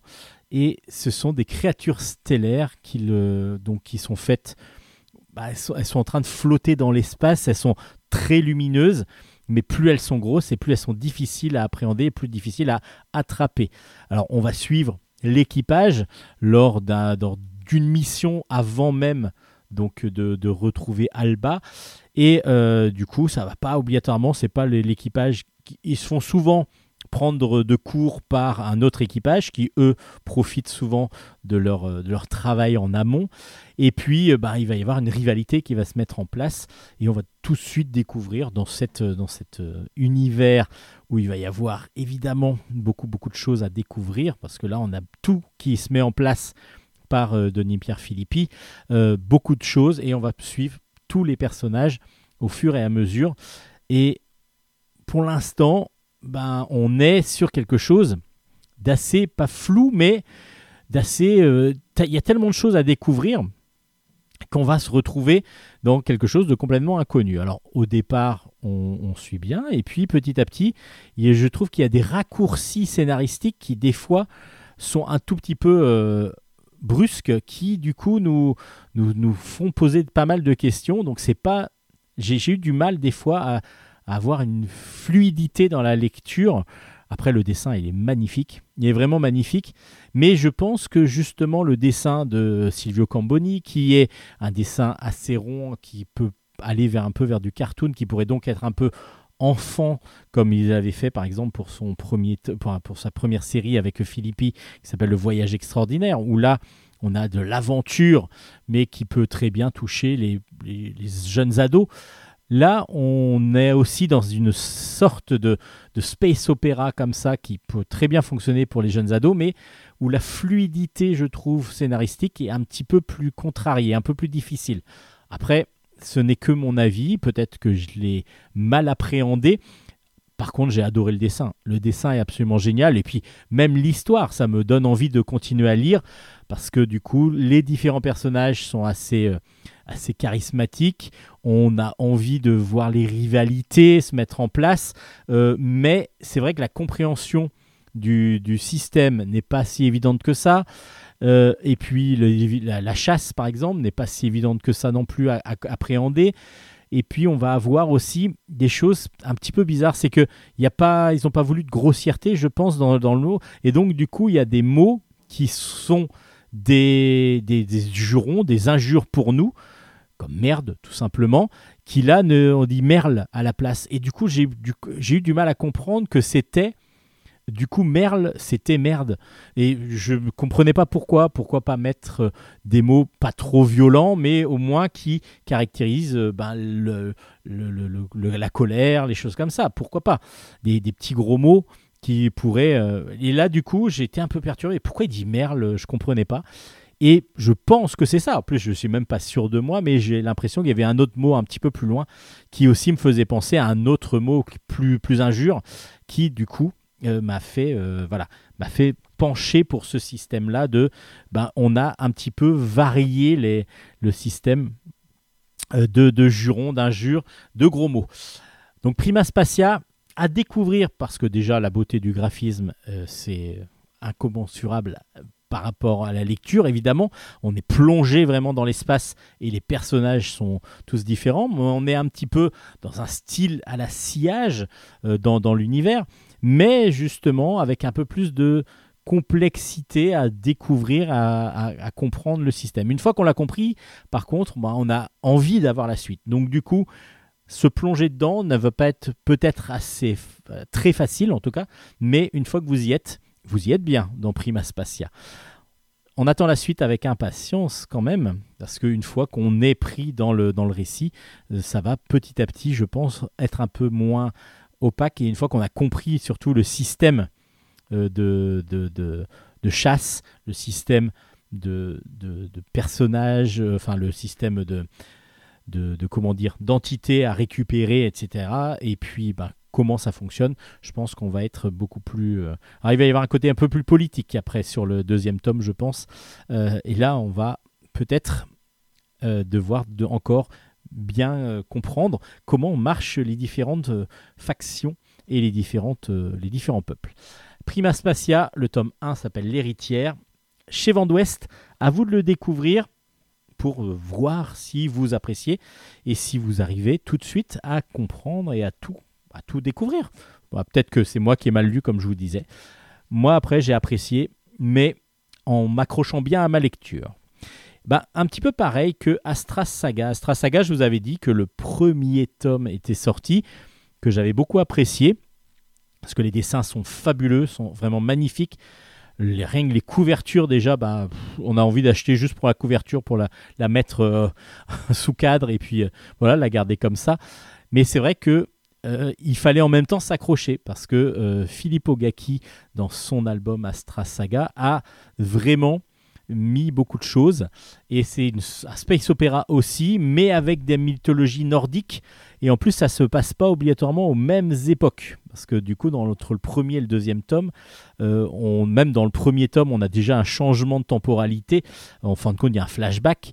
Mais du coup il faut se remettre un petit peu dans le bain avec Astra Saga tome 2 justement qui est sorti, s'appelle Le sang des dieux, c'est de Philippe Ogaki, euh, aidé avec pas mal de monde au dessin, aux couleurs et ainsi de suite, mais euh, il a toute une équipe derrière lui, euh, et puis Agnès Lou en particulier au dessin, et donc du coup c'est aux éditions Delcourt dans la collection Néopolis. Alors Astra Saga dans le premier tome, vous le rappelez, on est en 3000, euh, 3525 on se retrouve en pleine guerre entre l'Empire et une coalition, l'Alliance des ennemis de l'Empire, euh, qui veulent, qui, se, qui se combattent, évidemment. Donc il y a tout un côté euh, politique derrière. Mais là, au départ, c'est pour récupérer l'or, hein, de l'or euh, sacré. Et du coup, pour l'instant, c'est un duché qui a dans un vaisseau à récupérer l'or.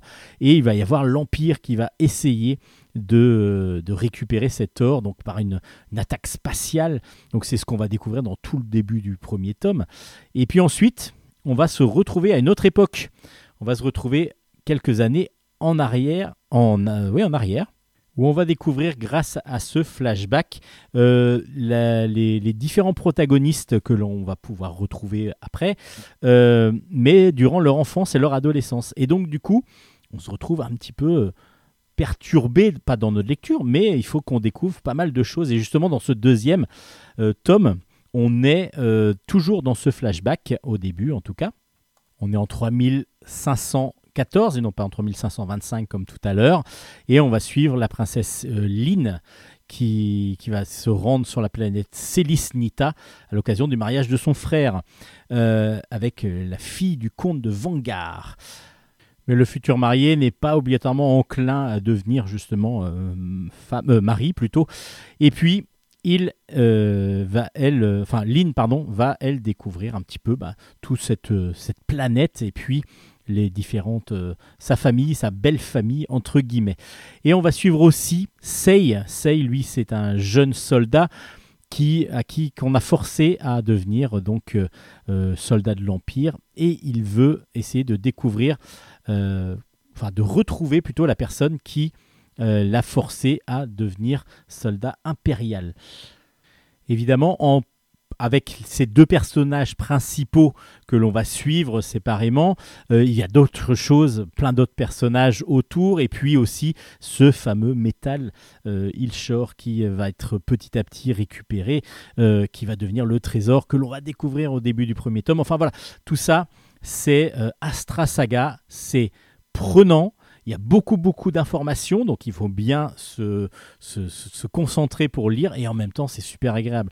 Et puis, je vous avais dit, hein, dès le premier, dès la couverture, euh, vous ouvrez les deux premières pages, vous avez déjà des explications sur l'univers qu'a mis en place Filippo Gacchi, qui est bien, bien, bien euh, fourni et donc du coup qui peut devenir complexe si on le survole seulement. Il vaut mieux bien s'y attacher et bien le comprendre. Et puis après, on est tellement aidé par le dessin que c'est assez facile à suivre euh, lorsque vous êtes imprégné de tout cet univers. Alors, le space opéra et les mythologies nordiques, ben, on va avoir plein de traces entre les deux. Évidemment, space opéra d'abord graphiquement, qui c'est magnifique, magnifique. On est vraiment dans. En plus, il y a de l'action, il y a vraiment beaucoup de choses qui se passent. Et on est vraiment dans, dans une dans un très très très belle série graphiquement. Et puis, euh, ben, on a beaucoup de choses qui vont être mises en place dans le, dans le scénario et on a juste envie d'avoir les finalités, voir comment ça va se développer. En tout cas, on sent que ça peut être une très grande saga, cette Astra saga. Pour l'instant, graphiquement et scénaristiquement, ça tient vraiment la route et on a envie de continuer à lire. Oui, je vous avais dit, euh, j'avais commencé, mais il y a beaucoup d'informations sur les deux premières pages, donc n'hésitez pas à la lire avant. Astra Saga, le tome 2 est donc sorti, Le sang des dieux de Filippo Gacchi. C'est aux éditions Delcourt et c'est une belle recommandation et grande recommandation de Bulle en stock.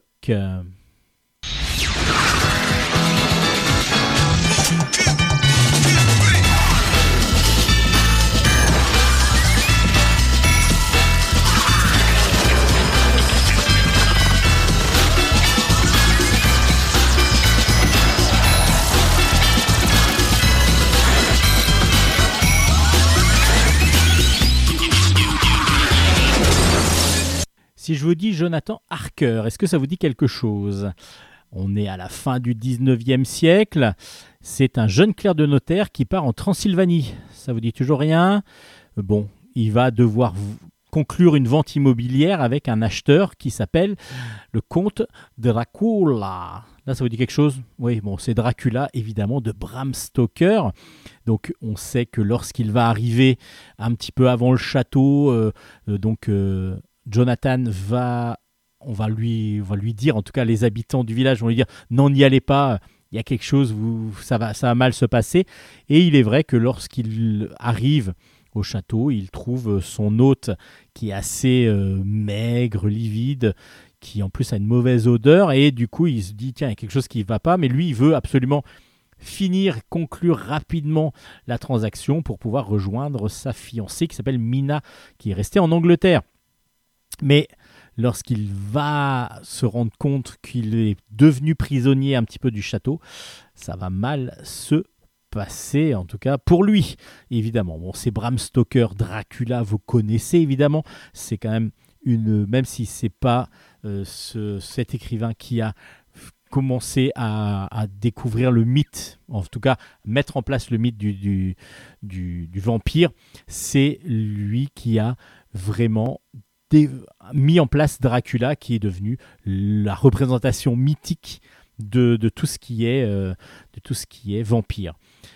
Dracula, Bram Stoker, c'est un album aussi de bande dessinée de Georges Bess. Je vous en avais déjà parlé, il y a eu une première édition donc qui est sortie aux éditions Glénat. Donc c'est Georges Bess qui l'avait mise en image et je vous avais déjà dit que c'était sublime. C'est vrai que c'est sublime, c'est du noir et blanc mais avec énormément de détails avec un jeu sur les la le noir et le blanc, le, le côté. euh, alors, il y a un côté d'ombre, évidemment. On va jouer ombre, lumière, etc. Que Georges Bess va mettre en place. Je dis ombre parce que c'est quand même lui qui met en lecture. Mais en plus, on va jouer avec la profondeur. euh, il va jouer avec la profondeur. Et il va jouer avec les taches d'encre. Il va jouer avec la composition des planches qui sont absolument magnifiques. Alors pourquoi je vous en reparle de cet album? Je vous avais déjà dit que c'était un gros coup de cœur de Bulle en stock. Graphiquement, c'est magnifique, même si on connaît l'histoire. euh, il faut avoir cette version pour vraiment apprécier au, au paroxysme le talent du dessinateur et de ce magnifique album. Pourquoi euh, je vous en parle? Parce qu'il y a une nouvelle édition qui est sortie, ça s'appelle l'édition définitive, où là on va avoir une couverture quasi identique à la première, à part qu'il va y avoir un côté rouge qui va apparaître sur la couverture, même si on a donc le, même euh, graphisme, juste une tête de vampire, euh, mais un, crâne, on va dire, de vampire euh, qui, est découvert. Là, il va y avoir un côté rouge. Alors pourquoi cette nouvelle édition? Parce que la première, il y avait l'histoire complète. Parce qu'il y a un chapitre inédit. Un chapitre inédit qui s'appelle L'invité de Dracula. C'est une nouvelle qui a été publiée après la mort de Bram Stoker. C'était lui qui l'avait écrite, évidemment, mais c'est lui qui on l'avait retrouvé après. Et donc Georges Bess en a fait l'adaptation pour le mettre dans cette nouvelle édition qu'on appelle l'édition définitive. Et en plus, en plus, euh, là, c'est un bonheur euh, total. Il y a 15 pages euh, d'études et de croquis du travail de Georges Bess. Donc, du coup, vous avez vraiment là un petit bonus, des petits bonus. Alors, évidemment, pour ceux qui ont la première édition, vous allez peut-être vous demander laquelle garder. Est-ce qu'on garde les deux? Parce qu'en plus, les couvertures même si elles sont différentes par la couleur, mais aussi par la texture. Elles sont, les deux albums sont pas sont pas pareils tout à fait. Il y en a un qui est verni euh, et, et- donc euh, qui, s'éclaire assez facilement, euh, et l'autre qui est plutôt euh, mat. Euh, voilà, on a deux formats euh, de, même si les, albums sont à peu près de la même hauteur, mais on a deux formats de couverture euh, avec plus de choses dans cette nouvelle version. À vous de vous décider. Moi, je crois que je vais garder les deux parce que du coup, les deux sont magnifiques. Et j'ai envie d'avoir cette fameuse, dans cette édition définitive, euh, donc euh, la, nouvelle supplémentaire, et puis les 15 pages de- d'études et de croquis.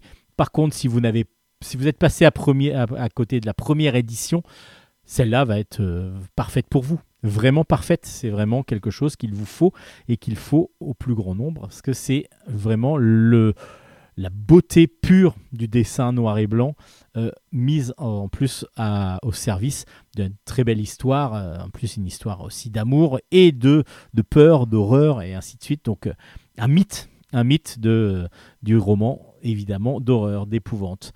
Bram Stoker Dracula de Georges Bess, édition définitive aux éditions Glénat. Et on va rester dans le vampire avec Vampiria In- Inquisition. Le tome 1 s'appelle L'Inquisiteur et son ombre, c'est de Victor Dixon au scénario, Eder Messias au dessin, et c'est aux éditions Soleil dans la collection Fantastique. J'ai vraiment trouvé ça très intéressant parce que justement, il y a un mythe du vampire. On est euh, au XVIIIe siècle euh, et on est euh, sous l'ère du roi Soleil, mais on a un euh, nouveau système de, de, comment dire, de vampires. C'est-à-dire que les vampires sont, arrivés au pouvoir. Le roi lui-même euh, devient le roi des ténèbres et depuis trois siècles règne depuis Versailles sur la Magna Vampiria, ça s'appelle. C'est un vaste empire qui s'étend à l'Europe entière où donc les vampires sont au-dessus de tout le monde. Ensuite, on va avoir les roturiers, enfin pas les roturiers, les, les nobles qui sont humains et qui doivent donner euh, du sang et en tout cas qui sont un peu au service des vampires. Et puis on va avoir les plus les encore plus bas qui eux sont chargés donc qui sont des esclaves quasiment euh, qui sont qui doivent donner du sang tous les mois euh, tous les semaines plutôt ou tous les mois pour que pour nourrir les vampires Et c'est dans ce système-là qu'on va suivre euh, les aventures de Silver, qui est un jardinier, un petit jardinier, et euh, qui est tombé amoureux de Daphné, qui, elle, est une lectrice. la lectrice de la baronne de Torteval. C'est-à-dire qu'ils sont tous les deux euh, en charge de ben, lui du jardin et elle, elle fait la lecture à cette baronne et ils sont tombés amoureux l'un de l'autre, même s'ils sont pas du même niveau social tout à fait, ils sont quand même amoureux, ben oui, il le faut bien. Et on va suivre comme ça leurs aventures, mais aussi euh, l'aventure de la famille euh, Torteval, parce qu'il va y avoir un vampire inquisiteur qui va arriver chez eux. Oui, parce qu'en fin de compte, si quelqu'un se fait mordre par un vampire, il devient vampire. Mais il faut qu'il y ait un quota de vampires total. Donc euh, les vampires inquisiteurs sont chargés de tuer ceux qui vont devenir vampires sans l'autorisation, en fin de compte, du roi des vampires. Alors moi je pensais au départ quand j'avais commencé à lire, je me dis bon voilà une histoire de vampire assez classique et en fin de compte non tout est mis en place mais ça nous explique assez facilement.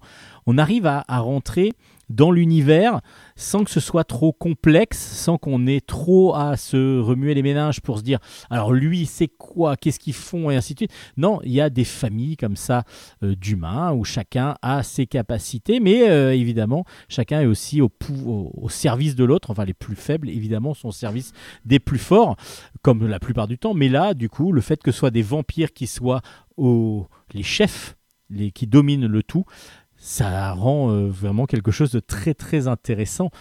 Et puis on va avoir évidemment euh, une, vampire qui, elle, est là pour détruire et euh, ça va devenir assez horrifique. J'ai trouvé ça génial. Je trouvais ça génial honnêtement parce que je m'attendais pas à ça. Je m'attendais pas à ça. Je trouve que l'idée est très très intéressante, très originale. Ça nous change du vampire qui va mordre juste pour pouvoir euh, donner d'autres vampires, un peu comme Dracula au départ, mais en fin de compte, là, il va y avoir quelque chose en plus, quelque chose qui va moderniser un petit peu le mythe aussi, même si ça se passe dans le- au XVIIIe siècle, comme je vous le disais. Et puis, ben, je vous dis pas ce qui va se passer, parce que du coup, c'est quand même assez violent, il va y avoir des morts, il va y avoir pas mal de choses. Mais qu'est-ce que c'est beau en plus? Qu'est-ce que c'est beau, parce qu'on est sur un dessin tout en couleur, matiné, un peu de manga, mais c'est vraiment super beau. Les planches sont magnifiques, les couleurs mettent beaucoup en plus en évidence les personnages, et j'ai trouvé ça absolument génial.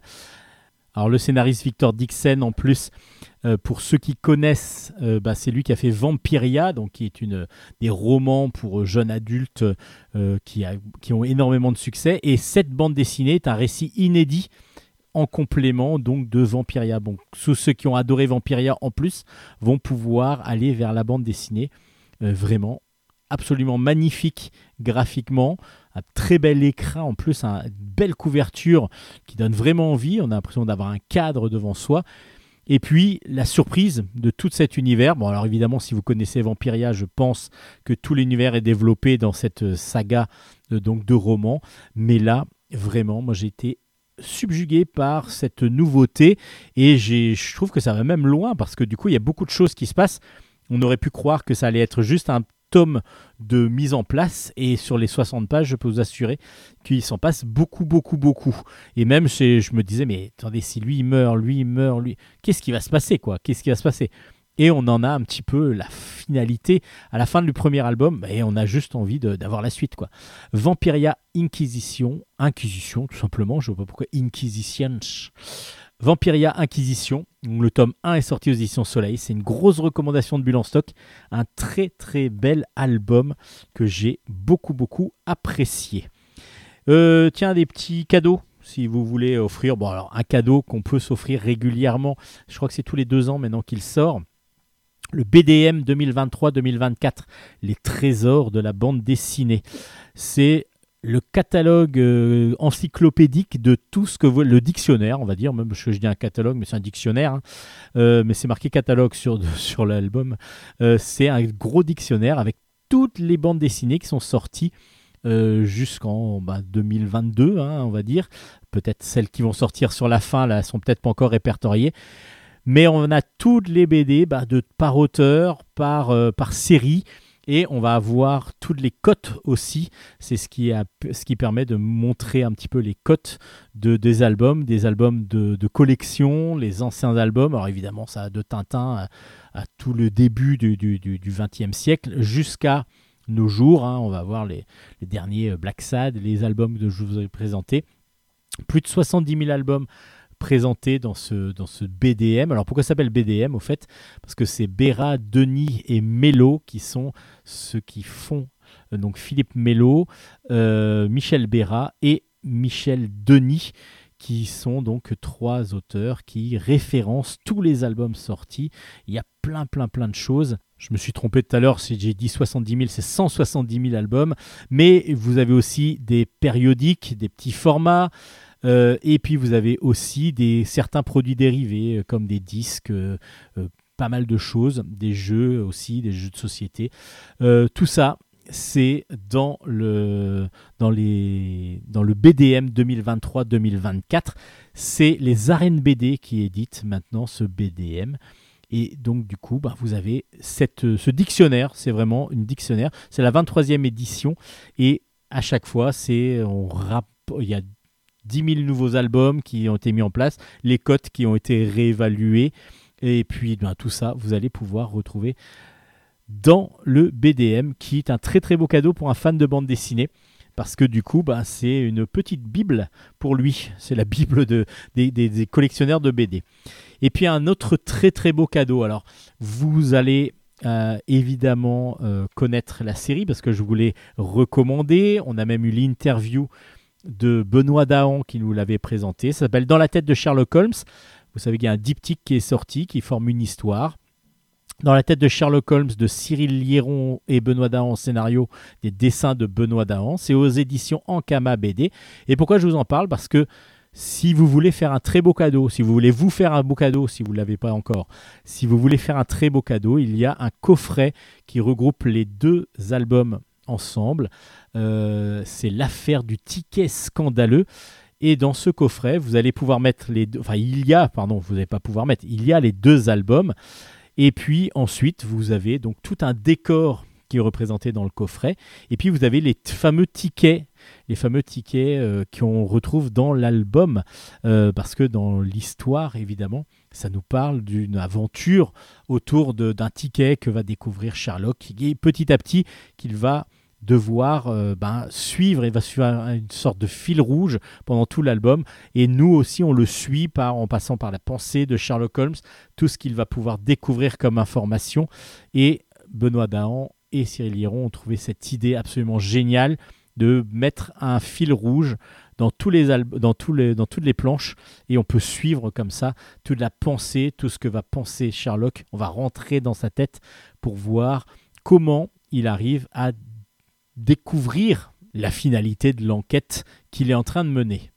Pour rappel rapidement, dans l'affaire du ticket scandaleux, il y a des londoniens qui disparaissent et dont certains sont retrouvés même hagards, en train de, à, moitié nus, euh, se retrouver comme ça euh, dans, en plein milieu de la rue. Et, du coup, euh, Sherlock et Watson vont devoir euh, qu'on suivre le fil rouge, le fameux fil rouge, pour mener l'enquête qui va les amener vers un magicien chinois, en tout cas qui lui fait des représentations dans un théâtre. Et à chaque fois, il va y avoir un ticket qui va permettre de suivre un petit peu la trace, le fameux, un fameux ticket d'or. Et bien ce fameux ticket d'or, vous allez le retrouver dans le coffret. Et c'est magnifique. C'est le prix à peu près des albums. euh, un petit peu plus que le prix des deux albums en même temps. Mais c'est un très très beau cadeau. Alors, euh, vous pouvez aussi, si vous avez déjà les albums, par exemple dédicacés, vous pouvez très bien acheter le coffret et puis mettre vos albums à la place. hein. Il n'y a pas de, c'est pas des albums spéciaux. Il y a vraiment exactement la même, euh, même configuration pour mettre les albums de la première édition. Dans la tête de Sherlock Holmes, le coffret est donc sorti aux éditions Ankama et c'est un merveilleux cadeau, je trouve, de Noël si vous en cherchez un pour quelqu'un qui est fan de bande dessinée ou pas, parce que ça peut aussi lui faire découvrir la bande dessinée.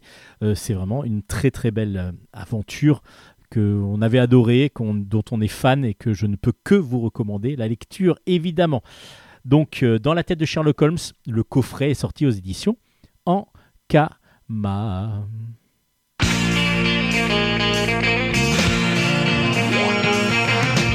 No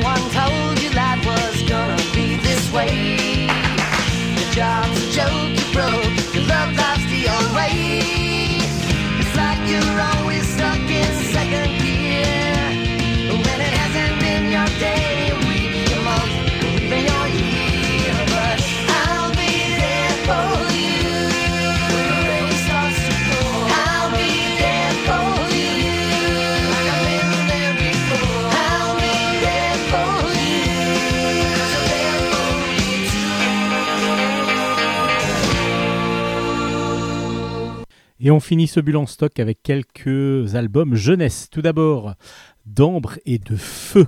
C'est de euh, Agnès Domergue au scénario et Hélène Canac au dessin. Et c'est aux éditions Jungle. Il s'agit d'un one-shot superbement bien dessiné en couleur directe. En tout cas, peut-être fait par ordinateur, mais en tout cas, on a l'impression de la couleur directe. Euh, et du coup, on va suivre une sorte de légende, une sorte de conte avec le roi d'automne qui est aveugle et qui a décidé d'être le seul dirigeant du royaume dont, dont il est possesseur. Et donc il va exterminer le peuple des kitsune. Kitsune, c'est des humains, mi-humains, mi-renards. Et du coup, il y a une jeune demoiselle qui s'appelle Kitsune aussi, justement, qui est la seule survivante de son peuple. Elle n'a plus rien à part un morceau d'ambre que lui a offert la déesse du soleil. Et malheureusement pour elle, les Onibi, qui sont des esprits malfaisants, lui dérobent cet ambre.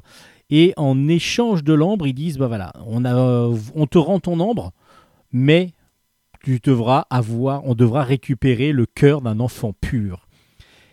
Et justement, le fils du roi d'automne, qui s'appelle Koyo, est donc euh, un enfant pur. Et elle va essayer de, de- de- d'a- d'amener Koyo vers ses Onibi pour qu'il puisse, pour qu'elle puisse récupérer l'ambre. Donc du coup, les voilà partis tous les deux dans cette aventure, sans que lui, évidemment, sache exactement ce qui va se passer.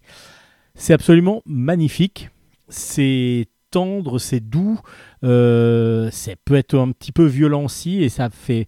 C'est surtout très très beau graphiquement, avec des couleurs d'automne qui sont absolument magnifiques. On est sur les oranges, bruns, euh, euh, ocre qui sont absolument magnifiques.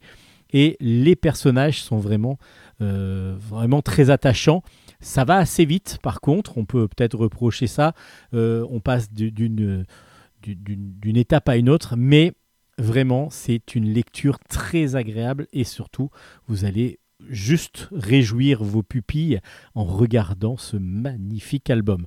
Donc une très belle légende, une très belle histoire avec une belle morale en plus à la fin.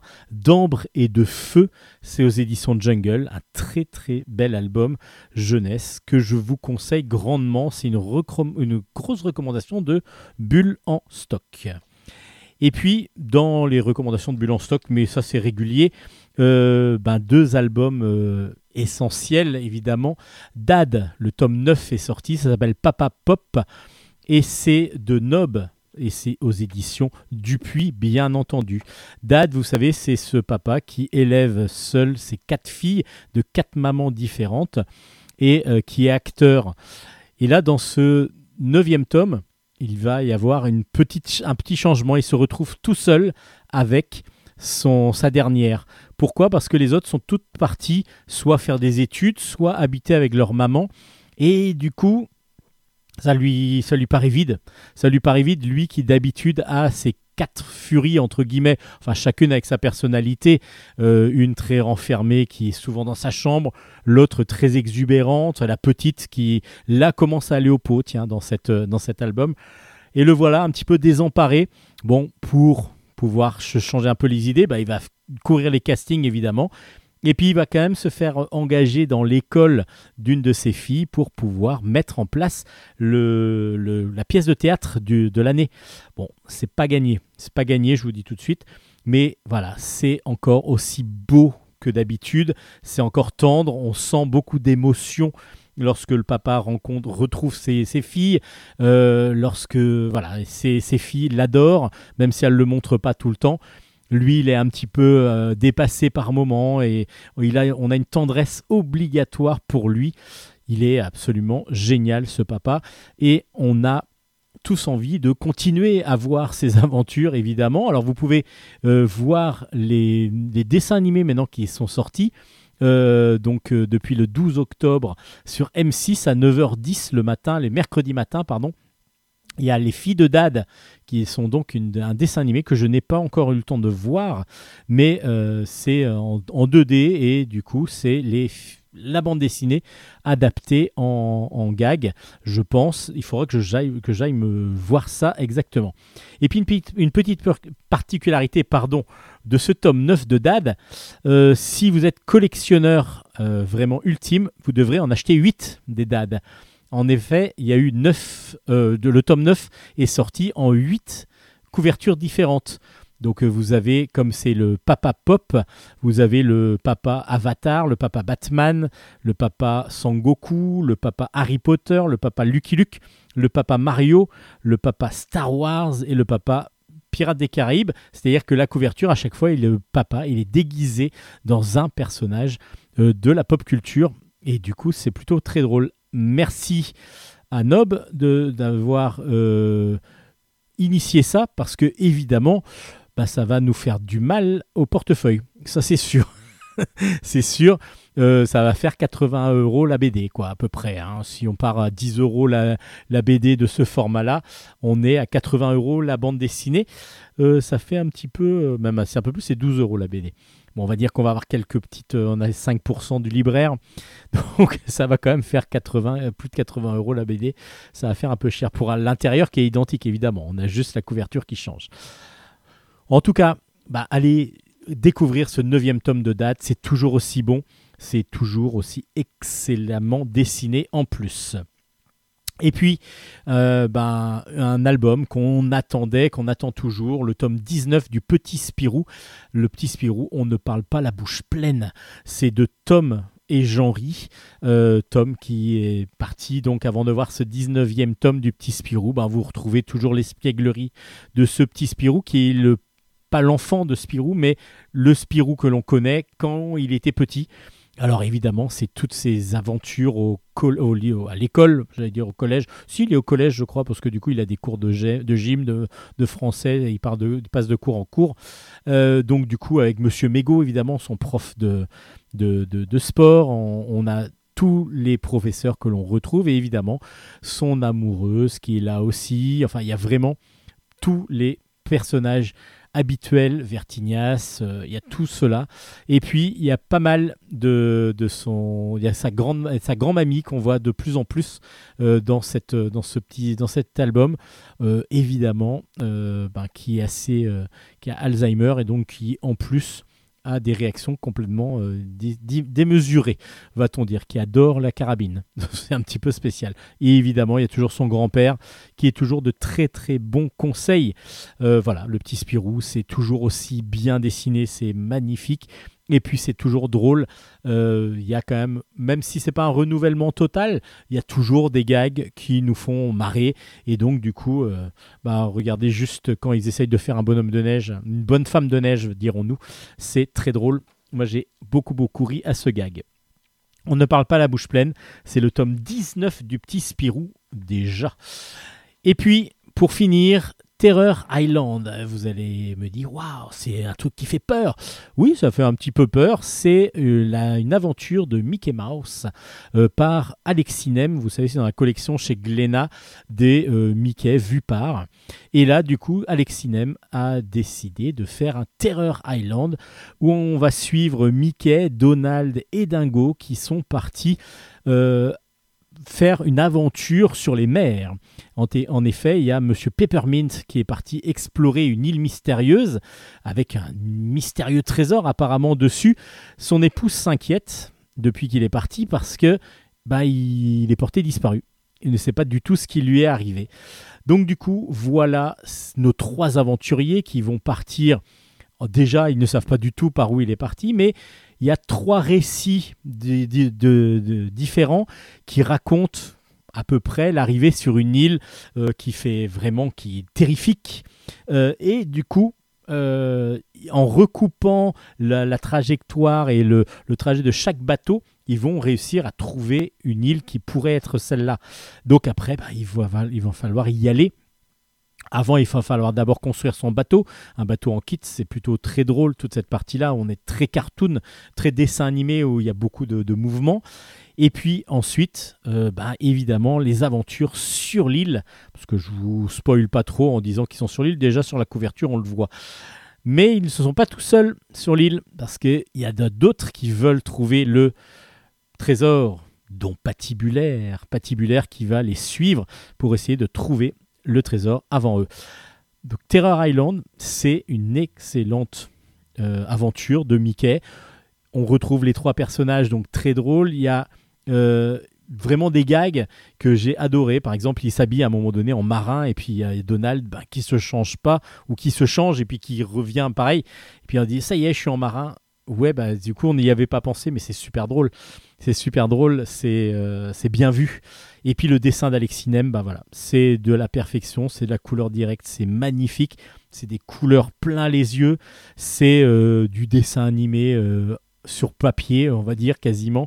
On sent que ça peut bouger, on sent que ça bouge.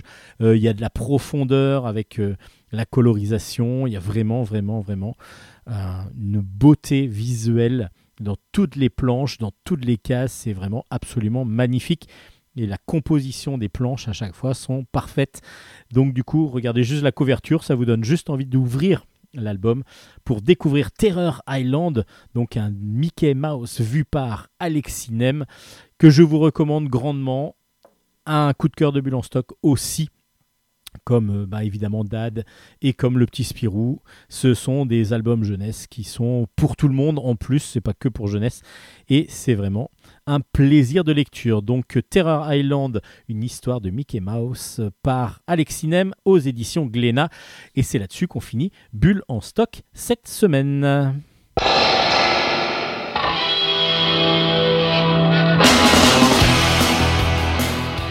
Et voilà, Bulle en stock, c'est fini pour cette fois-ci. Alors, vous pouvez quand même retrouver l'ensemble de- des chroniques, en tout cas l'ensemble des albums chroniqués, toutes les références des albums chroniqués sur les pages Facebook de Steven Descon, c'est moi, ou alors de Bulle en stock, Bulle avec un S. Euh, donc euh, ça c'est sur nos pages Facebook. Vous pouvez aussi avoir les liens du coup pour euh, le podcast. Mais vous pouvez aussi aller sur radiograndparis.fr qui est notre qui est la radio qui nous accueille depuis maintenant plusieurs saisons.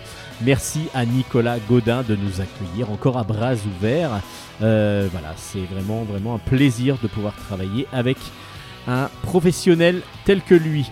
Euh, voilà, vous pouvez évidemment donc retrouver l'ensemble des émissions, les plus anciennes jusqu'aux plus récentes, sur radiograndparis.fr, sur la page euh, Bulle en stock. Vous allez dans Culture, si je me rappelle bien. Ensuite, vous avez une page Bulle en stock. Euh, vous voyez ma petite euh, bouille et puis vous pouvez donc aller voir les anciennes émissions. Vous pouvez aussi télécharger les émissions, le podcast sur Spotify par exemple, l'écouter sur Spotify euh, et sur d'autres plateformes de streaming. Allez, on va préparer l'émission de la semaine prochaine. J'espère que je serai un peu moins malade. Désolé un petit peu pour la voix qui partait des fois un petit peu en, en cacahuète. Euh, mais bon, j'ai un... Bon, ça passe pas, mais on espère que la prochaine fois ça sera mieux. Allez, je vais pas rester polémiquer sur ma vie. On se dit à la semaine prochaine. Bonne lecture à toutes et à tous. Merci d'avoir écouté l'émission. Allez, bye bye bye bye. À la semaine prochaine. Ciao.